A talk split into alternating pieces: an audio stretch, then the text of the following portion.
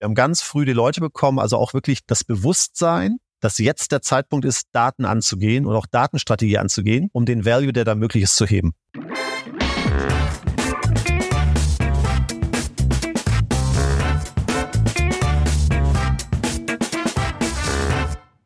Hallo und herzlich willkommen zum Data Culture Podcast. Ich bin Carsten Bange und zu Gast bei mir heute ist Sönke Iversen. Sönke ist Leiter der Business Unit Data und Intelligence und Analytics bei den DKV Mobility Services. Wir reden über das Thema Datenstrategie, wie es bei der DKV implementiert wurde, sowohl technisch als auch fachlich, wie sie da vorgegangen sind und letztendlich relativ schnell auch Erfolge zeigen konnten.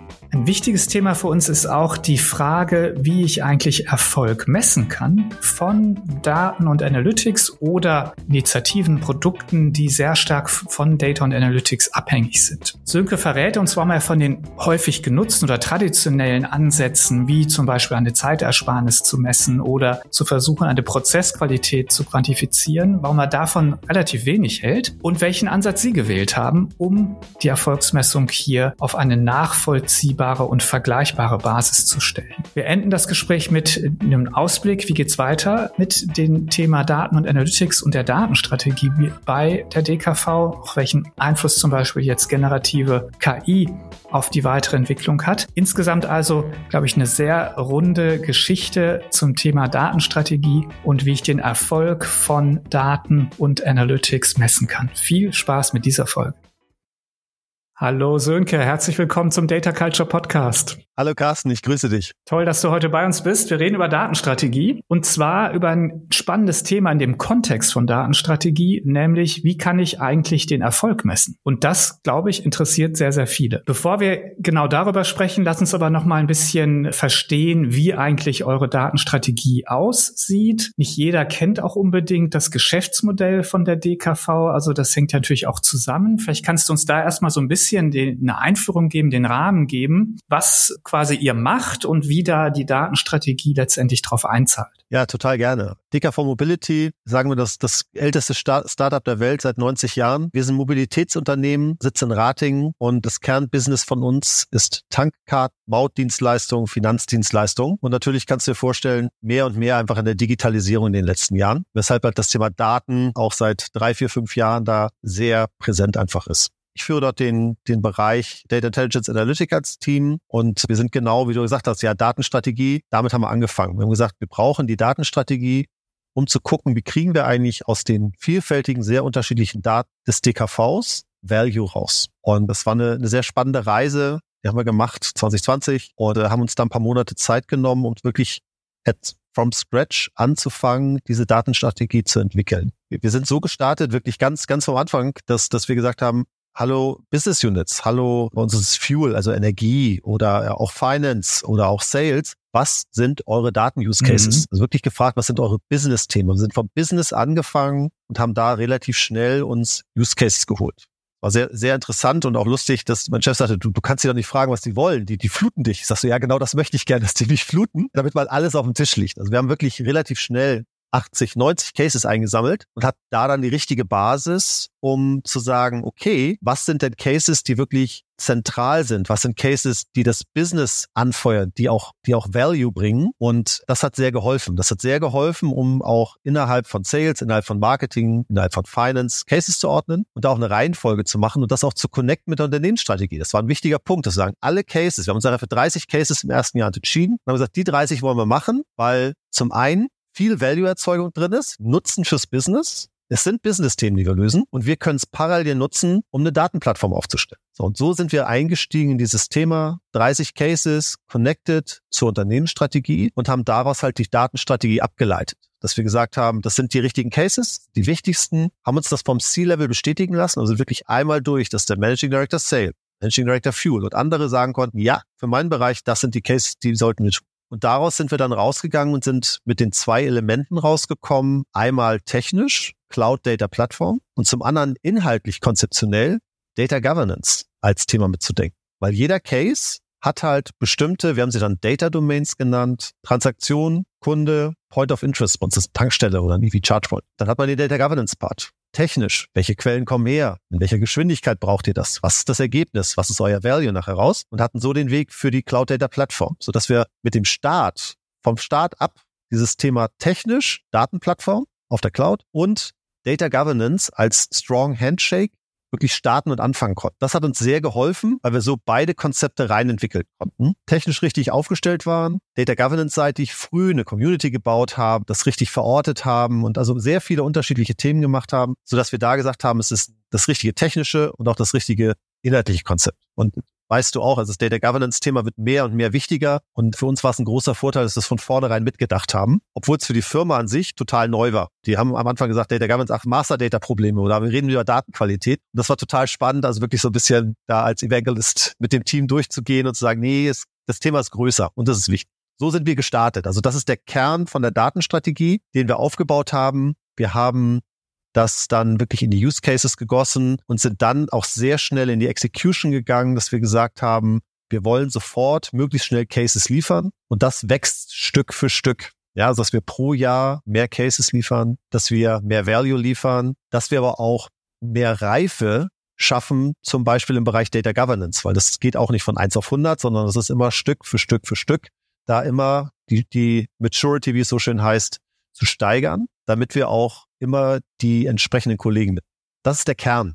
Darum geht's. Ja, verstehe ich das richtig, dass ihr sowohl bei den Use Cases als auch bei der Technologieplattform, das Cloud Data Plattform erwähnt, quasi bei Null gestartet seid, Greenfield, und das ganz neu gebaut habt? Aus heutiger Sicht ja, aus technischer Sicht nein, weil wir haben 18 Jahre, jetzt 18 Jahre SAP-Landschaft, schön on-premise gebaut, in, in einem Rechenzentrum stehend, so dass man natürlich in der Vergangenheit, bevor wir wirklich angefangen haben, Datenstrategien aufzustellen, die Datenstrategie aufzustellen und dann Richtung Cloud zu entwickeln oder auch Richtung Data Governance zu entwickeln, gab es nach wie vor ein SAP BW. Das gibt es auch heute noch. Und das wird total sehr intensiv genutzt, weil da sind die Rohdaten halt drin. Aber genau die Vorteile, die wir jetzt machen können, weil wir über, in der Vergangenheit war es Big Data als Buzzword, heute sind es andere, halt viel mehr verschneiden können, viel mehr das Gedächtnis des DKVs aufbauen können. Das geht übers BW nicht, sondern dafür braucht man die Cloud Data Plattform. Insofern aus heutiger Sicht, ja, wir sind bei Null gestartet, was Cloud angeht. Daten gab es vorher, aber eben weder konzeptionell noch technisch richtig geordnet.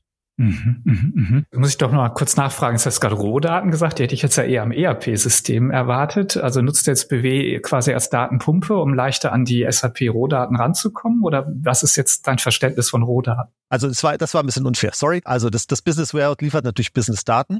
Trotzdem ist es immer noch sehr stark, wenn ich jetzt an die, an die entsprechenden Spalten denke, wenn ich an die Verwendbarkeit denke, wenn ich an die Connectivity in Richtung Porting Tools denke oder auch Analytik, ist es etwas sperrig in der Handhabung. Natürlich, wenn es das zentrale Tool ist, dann wird es genutzt. Und es wird sehr viel auf BW-Daten auch geäxelt. Aber das, was wir heute tun können, gerade analytisch oder auch, wenn es nachher in Richtung digitale Produktentwicklung geht, ist aus dem BW heraus schwierig, aber meistens äh, sofort verschnittene Daten hat. Daher ist es sicherlich nicht so schlimm, wie ich es gerade gesagt habe. Also sorry, wenn es sich das zu hart anhört. Es sind Business-Daten.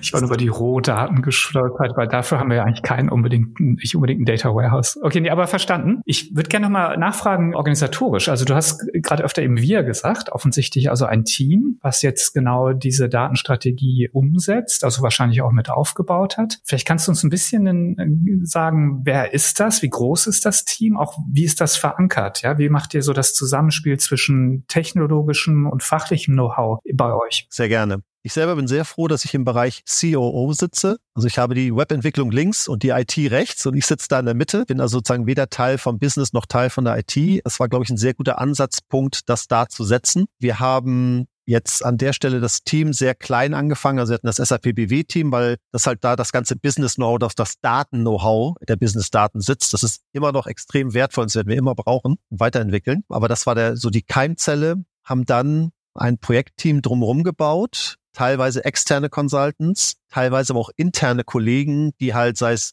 Analysten oder sei es auch ein SAP-Kollege oder auch Strategie, Unternehmensstrategie für eingebunden, sodass wir so ein Kernteam hatten, mit dem wir losgelaufen sind, war wirklich der Mix aus Erfahrungen. Also externe Sicht, Consulting, strategische Sicht intern, Business- und Datensicht intern, DKV. Das war letztendlich zusammen mit der, mit der richtigen Richtung der heilige Gral für uns, um da erfolgreich zu sein, weil wir alle Seiten dabei hatten. Strategie, kannte die Unternehmensstrategie. Consulting kennt 100 Unternehmen, wo sie es gemacht haben. Und die DKV-Kollegen kennen das Business und auch die Daten extrem gut. Und das zusammenzuwerfen war für uns eine Erfolgsstory plus auch viel letztendlich Management-Background. Also es war sehr positiv erstaunlich, wie schnell man auch C-Level bei uns dazu kriegt und sagt, Mensch, wir bräuchten mal kurz eine halbe Stunde Entscheidung, weil deine Teams haben das und das gerade äh, offen. Wir haben die Leute gekriegt. Wir haben ganz früh die Leute bekommen, also auch wirklich das Bewusstsein, dass jetzt der Zeitpunkt ist, Daten anzugehen und auch Datenstrategie anzugehen, um den Value, der da möglich ist, zu heben. Das waren sicherlich so die Kerntreiber, die wir, die wir da hatten. Und das hat gut funktioniert.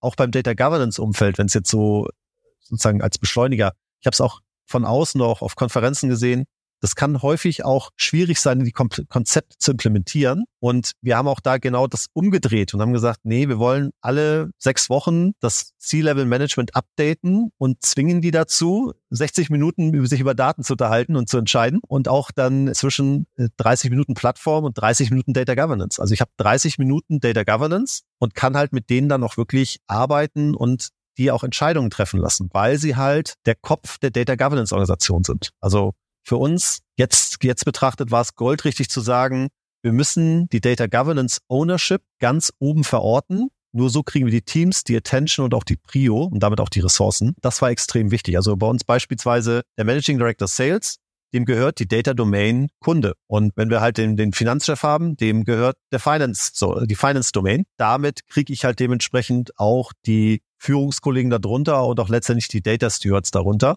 um eine Data Governance Organisation aufzubauen.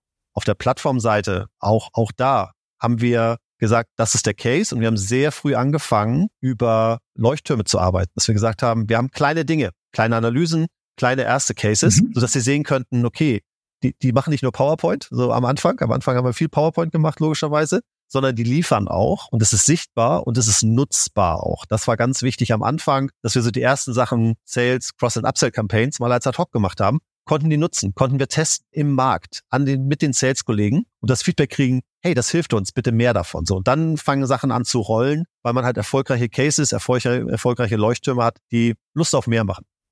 Mhm. Das ganze Thema Domains und Datendomain ist natürlich aktueller denn je, gerade jetzt mit den ganzen Data Mesh Diskussionen. Kurze Rückfrage da, wenn jetzt Daten verschnitten werden aus verschiedenen Domains, wem wer hat dann die Ownership bei euch? Wir haben, wir haben zurzeit eine relativ starre Definition wem eine Domain gehört. Das kann aber auch geteilt sein. Also wir haben zum Beispiel eine Transaktion als Domain und eine Betankung und eine Maut sind komplett unterschiedlich. Deswegen haben wir da zwei Owner. Also wir haben sogar in einer Domain zeitweise eine, eine Matrix. Das ist ganz, ganz spannend, dass das funktioniert. Das, das läuft aber. Und vom, zum Thema, zum Thema Mesh, wenn wir verschneiden, dann basiert das auf zuvor definierten Domains. Das heißt, die grundlegenden Daten darunter, die sind okay und definiert. Und dann geht's eher nachher drum, was machen wir mit den KPIs, die daraus entstehen? Also das war, das war ein Thema, was wir, was wir auf der Reise gemacht haben, vor noch gar nicht allzu langer Zeit, dass wir ein KPI-Framework definiert haben. Auch das war, war oben angesiedelt und dann in der Exekution runter, um zu sagen, was sind eigentlich die Kern-KPIs und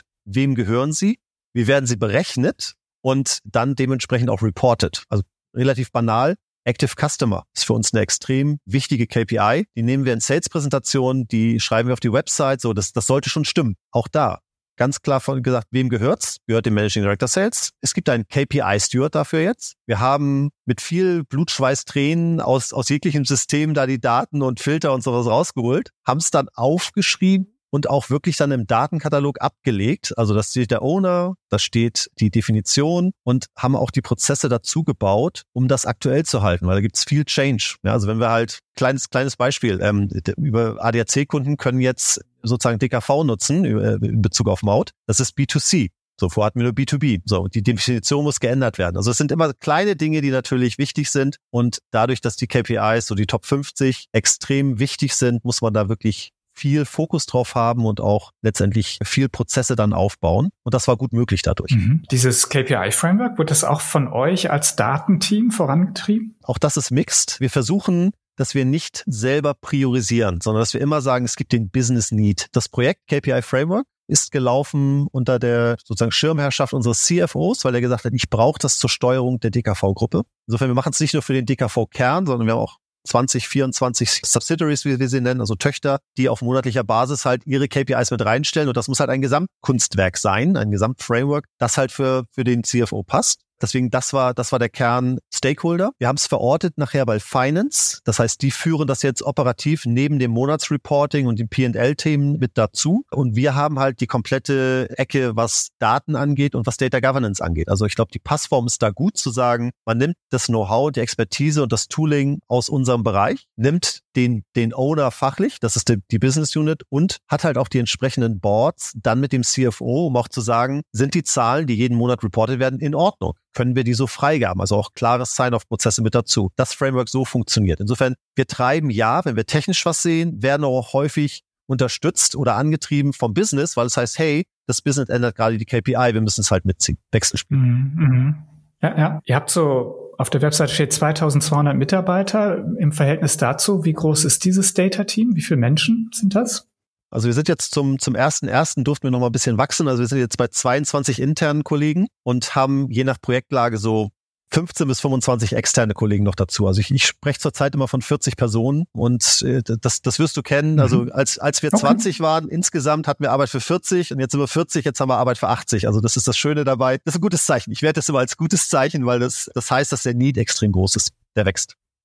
Ja, Absolut. Das ist natürlich ein tolles Stichwort mit der Ressourcenlage und Arbeitslast. Spricht das dann auch bei euch für mehr Dezentralisierung? Also versucht ihr dann auch Dinge quasi in Bereiche, in Domänen oder ähnliches zu geben? Auf jeden Fall. Es geht gar nicht anders, sagen wir es mal so. Beispiel Enterprise Reporting. Wir machen das mit Power BI. Wir haben angefangen, drei Jahre vorher, acht Silos, 30 Nutzer, alle versprengt. Haben das jetzt geordnet und haben jetzt eine Enterprise Reporting Plattform, eine Infrastruktur, wo wir sagen, das Tooling ist bei, ist bei uns. Wir liefern auch die Daten und wir liefern auch die Trainings.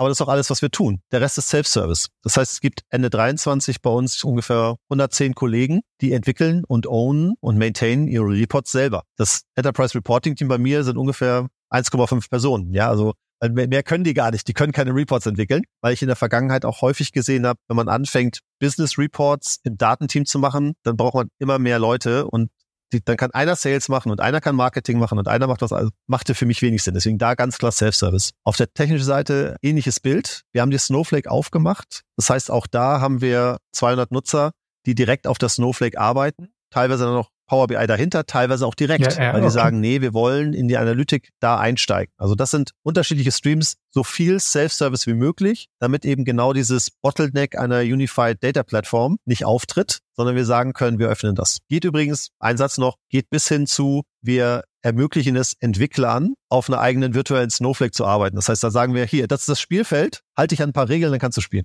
Mhm. Also eigentlich so die klassische Sandbox quasi. Ne? In gewisser Weise schon, ja. In gewisser Weise, Sehr ja. schön. Du sagtest im Vorgespräch einen tollen Satz. Du hast gesagt, die Leute lieben Governance. Das höre ich ehrlich gesagt nicht so oft. Ja, Jetzt das ist richtig. Das, das stimmt, aber das stimmt wirklich. Also das war einer für mich der, der, der Key Learnings. Die Kollegen lieben Data Governance. Ich habe auch gesagt, das ist äh, witzig. Das kam als Feedback. Warum ist das so? Wir haben im Vorfeld und auch heute noch an einigen Ecken wird wahnsinnig viel über Daten geredet und es hat jeder mehr oder minder seine eigene Definition. Und die sind so froh, dass mal jemand das transparent macht. Ja, also der Kunde ist nicht der Kunde, sondern der Kunde hat 267 Attribute. So, und die 267 Attribute, die sind dokumentiert in Deutsch und Englisch. Und wir wissen sogar, ob sie PII sind oder nicht PII sind. Ja, also das ist so. Und das hilft extrem, weil man dann sagen kann, okay, wir reden über den Kunden und dann hast du irgendwas, was da gar nicht dazugehört. Ja, und äh, an der Stelle ist es wirklich extrem hilfreich. Allein schon, wenn man über Themen redet oder später dann bei den KPIs wird es extrem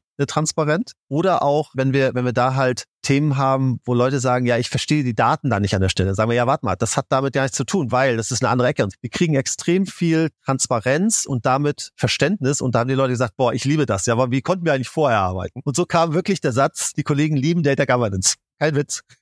Super. Das hat uns jetzt schon mal eigentlich einen super Überblick gegeben, ne, was ihr gemacht habt, wie, in welchem Kontext ihr unterwegs seid. Und jetzt genau zum Kernthema. Wie messe ich denn jetzt Erfolg? Oder wie habt ihr das gemacht, dass ihr jetzt quasi, nachdem ihr ja da offensichtlich erstmal inkrementell losgelegt habt, die ersten Use Cases gebaut habt, aber jetzt auch dafür sorgt, dass ihr den Erfolg auch messen könnt? Das, das war am Anfang eine total spannende Diskussion, weil, weil wir da noch frei waren und gesagt haben, was nehmen wir denn da jetzt eigentlich? Es wird viel, auch heute noch bei einigen gesagt, Mensch, das ist doch total super. Ich habe einen Report, dann spare ich 30 Minuten am Tag, im Monat, keine Ahnung. Also dieses klassische Cost-Saving-Thema. Das ist okayisch und das ist total schön, toll für die Kollegen, aber es hilft nicht, wenn man mit einem CFO spricht, weil der sagt, ja, warum soll ich euch Budgets geben, dafür, dass jemand mal eine Viertelstunde länger Kaffee trinkt. Den Satz habe ich mir original fast so geholt. Auf der anderen Seite ist natürlich auch das Schöne, wenn ich in Data Governance unterwegs bin und sage, der Fokus liegt auf mehr Transparenz und damit auch bessere Prozesse, ja, weil einfach weniger Datenfehler drin sind. Fokus auf den entscheidenden Punkten. Ich kann die Datenqualität um 20 Prozent heben. Der Prozess wird smoother. So, wie messe ich denn jetzt den Anstieg von Prozessqualität? So, ja, am Anfang war es war sieben Prozent wegen Daten, jetzt sind es nur noch fünf. Oh, ja, ist schwierig. Also auch wieder. Die in der CFO-Diskussion dickes Brett, sehr dickes Brett. Es gibt ein paar andere Themen noch, äh, strategische Wichtigkeit oder bessere Managemententscheidungen. Das sind alles schöne Sachen und alles wichtig. Und wer das macht und das durchbekommt, ist total gut, weil dann reicht es. Für uns war es relativ einfach. Wir, wir haben es in Geld gemessen. Wir haben es in Geld gemessen und die Messgröße ist Contribution Margin. Also nicht Umsatz, sondern Gewinn, wenn man so will, in gewisser finanzieller Sicht. Und das, das hat extrem geholfen. Das hat geholfen, dass wir sagen konnten und auch immer noch sagen können, es werden bei uns Cases gemacht, hinter denen ein Business Case liegt. Und in dem Business Case ist das ein Potenzial drinne, was die Fachbereiche mehr machen können. Also die Contribution Margin, die mehr gemacht wird, dadurch, dass dieser Use Case da ist. Und das ist der Treiber. Wir sind in der Lage, die Kosten zu berechnen für, für, für den ganzen Datenteam und Consulting und Tools und Technik und so, können dem entgegenstellen, was ist denn der Contribution Margin, den dieses Team bringt. Und das ist extrem wertvoll und war letztendlich der, der Durchbruch an der Stelle das so machen zu können, weil wir damit halt auch sofort sagen können, ja, wenn wir halt 2,30 Euro bringen, dann werden wir nicht wachsen und wir werden nicht noch mehr Consulting-Budget oder Tech bekommen. Aber wenn wir halt mehr als 2,30 Euro bringen und äh, vielleicht nur 1,70 Euro kosten oder vielleicht auch nur einen Euro kosten, äh, dann wird halt eine Story draus. Und das ist das Momentum, das wir aufgebaut haben, dass wir sehr klar, ganz eindeutige Art und Weise zeigen konnten, messbar bezeigen konnten, was es wert ist, was wir bringen nicht falsch verstehen, wir machen nicht nur solche Cases, sondern es ist wirklich auch so, dass wir auch Innovationscases machen, dass wir auch trotzdem teilweise Legal-Sachen und Anzüge machen. Also es ist ganz klar, dass wir viele Bausteine haben, wo vielleicht erst der vierte oder fünfte Case Value bringt in der richtigen Kenngröße. Aber wir brauchen diese zentralen Cases, um zu sagen, das macht absolut Sinn und haben uns so das Momentum aufgebaut, dass wir im ersten Jahr Break-Even waren und dann halt in Jahr zwei und drei stetig gewachsen sind, was diese Kenngröße anging, sodass wir jetzt einfach Rückenwind haben. Mhm. Verstanden. Ist dann, oder wie berechnet ihr denn jetzt diese Contribution Margin? Ist es am Ende dann doch eigentlich quasi eine berechnete Zeitersparnis oder die erhöhte Prozessqualität dann in, in Euros ausgedrückt oder ist es nochmal ganz was anderes dann? Nee, das ist wirklich was anderes. Also das berechne nicht ich, das berechnen unsere, unsere Controlling-Kollegen, weil es steht nämlich in der P&L. So, also das ist, glaube ich, die, die härteste Messgröße, die du so für, für Data Analytics Sachen machen kannst, dass man wirklich dann sagt, wenn es ein Kampagnenblock ist oder wenn es ein Pricing-Thema ist oder wenn es ein Digitalthema ist, wo findet sich das in der P&L? So, und das ist eins zu eins connected. Das heißt, es wird geplant. Es wird geplant in den Bereichen. In der Budgetplanung letztes Jahr sind die Cases drinne für dieses Jahr. Pro Quartal gibt es ein, ein, intensives Reporting, um zu gucken, wo stehen wir? Sind wir on track? Sind wir below or above expectations? Sodass wir das hart messen können. Und das bringt es. Im ersten Jahr, Fun Fact, mussten wir wirklich durch, durch glaube ich, 3000 Kampagnen durch und mussten nahezu einzeln das ausrechnen. Das waren sozusagen die Starterthematiken. Das haben wir jetzt anders gemacht. Aber das ist das, was uns hilft, weil es eben nicht von mir irgendwas berechnet ist oder eine qualitative Aussage ist. Wir lassen die Zahlen sprechen. Mhm, mhm. Vielleicht nochmal, um das noch klarer zu machen, hast du vielleicht nochmal ein Beispiel für uns? Also jetzt bleiben wir vielleicht ruhig bei den Kampagnen. Was wird da genau berechnet? Es wird geplant und letztendlich auch berechnet, was ist der Kampagnenerfolg Data Analytics Produkte. Also das, wenn man so will, das Cluster, das Datenprodukt da ist Kampagnendaten. Das können sein, dass es Selektionen sind. Es kann sein, dass es wirklich konkrete Kampagnen für Cross- und Upsell sind. Es kann sein, dass es Churn-Prediction-Themen sind. Die laufen alle in einzelne Kampagnen. Bei uns auch schön, einfach, einfach kann jeder, dass jedes Land einen eigenen Markt nahezu hat, sodass es bei 50 Serviceländern, kannst, kannst du dir vorstellen, das multipliziert sich sehr schnell. Und daher geht das Granular sehr schnell runter. Und wir können da halt jetzt in das Thema reingehen, dass wir sagen, okay, wie viel soll durch Data Analytics erzielt werden als Block? So, und das ist die Richtung, in die wir gehen und das wird halt geplant. Ähnlich auch beim Pricing, dass wir da halt ein, ein Pricing-Thema haben und dieses Thema aus dem Projekt erwachsen, geht halt jetzt eins zu eins in die Budgetplanung rein und hat damit halt genau die richtige Kenngröße. Mhm. Und wenn Daten nur ein Teil der Leistung sind, wie macht ihr das dann? Weil Datenprodukte können ja auch nur einen Beitrag leisten, quasi dann ein, ein anderes Produkt zu machen oder eben einen Prozess zu gestalten oder wie auch immer. Absolut. Bei den Kampagnen ist es einfach, weil wir die sozusagen der direkte Datenlieferant sind, der in die Execution geht. Pricing-Thema ist genau wie du sagst. Das endet nachher in der App oder im Web und es ist eine längere Kette. Es geht darum, sind wir entscheidendes Stück ja oder nein? Diesen Benefit Pricing, den hätte es nicht gegeben, wenn wir nicht gesagt hätten, wir können unser Stück bauen. Also Software konnte man bauen. Preise waren verfügbar. Aber das Mittelstück, schnell, richtig, korrekt, zielgerichtet, das war unser Stück, wo, wo wir halt den, den Key Value geschaffen haben. Und deswegen geht, geht der Value da an uns. Okay, verstanden. Also ihr nehmt quasi alle, ich nach so mal Initiativen, Applikationen, Produkte, die ihr habt und schaut da, wo Data und Analytics einen entscheidenden Beitrag hat. Das definiert ihr quasi dann als, ich sage jetzt einfach mal Datenprodukt. Und dann gibt's aber eine finanzielle Betrachtung. Nee, Datenprodukt war jetzt falsch, ne? Also Datenprodukte gehen da häufig eher ein. Aber sagen wir mal, ein Data und Analytics getriebenes Produkt und da geht dann quasi das, das klassische, so mal G und V-Denken los, dass du sagst, okay, da habe ich auch einen, einen Umsatz oder einen Umsatzbeitrag und ich habe Kosten auf der anderen Seite und Contribution Margin heißt ja eigentlich nichts anderes als Deckungsbeitrag, oder? Also quasi dann den, den Erfolg daraus. Genau, okay. exakt. Und, und das machen wir halt, vielleicht auch noch wichtig, das machen wir vorher. Also bevor der Case anfängt, gucken wir uns an, ist das eine Innovation, also ist strategischer Value oder Financial Value, weil natürlich die Financial Values meistens immer ganz vorne dabei sind. Also es ist ganz selten, dass wir sagen, nee, also den Financial Value lassen wir liegen. Das habe ich, mhm. ist mir noch nicht begegnet. Nee, klar. Okay, sehr schön. Und auch äh, jetzt, glaube ich, klar geworden. Wie geht's jetzt weiter? Lass mal einen Blick in die Zukunft werfen. Jetzt habt ihr da schon eine gewisse Historie aufgebaut. Was sind für euch so die nächsten Schritte?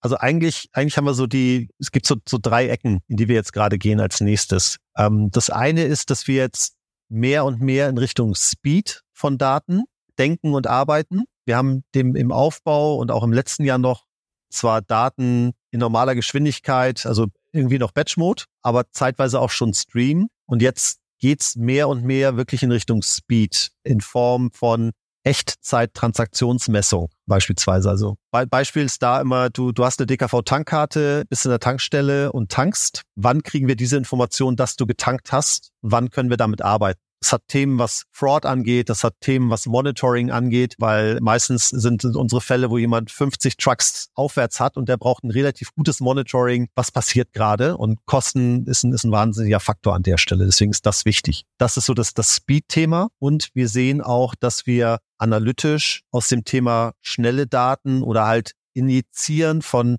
schnellen Analyseergebnissen in nahezu Streaming-Daten das ist das Feld, wo wir gerade sehr viel reingehen. Das sind Punkte, die wir in der Vergangenheit nicht so stark gemacht haben, wo, glaube ich, aber viele Values sind und auch noch verdeckte Cases sind, die wir noch heben wollen. Das ist das eine Thema. Das zweite ist klar Generative AI. Wir, wir gucken uns gerade an, welche, welche Cases gibt es. Das eine Thema bei uns ist letztendlich mal als, als erstes, wie kann ich eigentlich Datenbanken Datenbanktabellen abfragen. Also wie kann der nicht technische Nutzer über Fragen, Text, über Text das eigentlich abfragen, damit er Insights kriegt. Das ist so der erste Punkt, den wir uns da anschauen. Klein, drei bis fünf Nutzer, dann 20 bis 100. Und letztendlich, wenn man es mal ganz groß denkt, ist natürlich der Punkt, Natürlich hätte, hätte ein Kunde des DKVs gerne alle seine Daten als Textabfrage. Ja? Also wie war der Mautumsatz in, in Oslo gestern? Ja, also in Anführungszeichen. Aber das ist dann, das ist Zukunftsmusik. Das wird noch ein bisschen dauern. Aber es bietet ein neues Feld und bietet auch die Möglichkeit, noch mehr Value, gerade Analytischen Value zu generieren. Das ist das Zweite. Und das Dritte ist natürlich auch Enrichment der Datenplattform.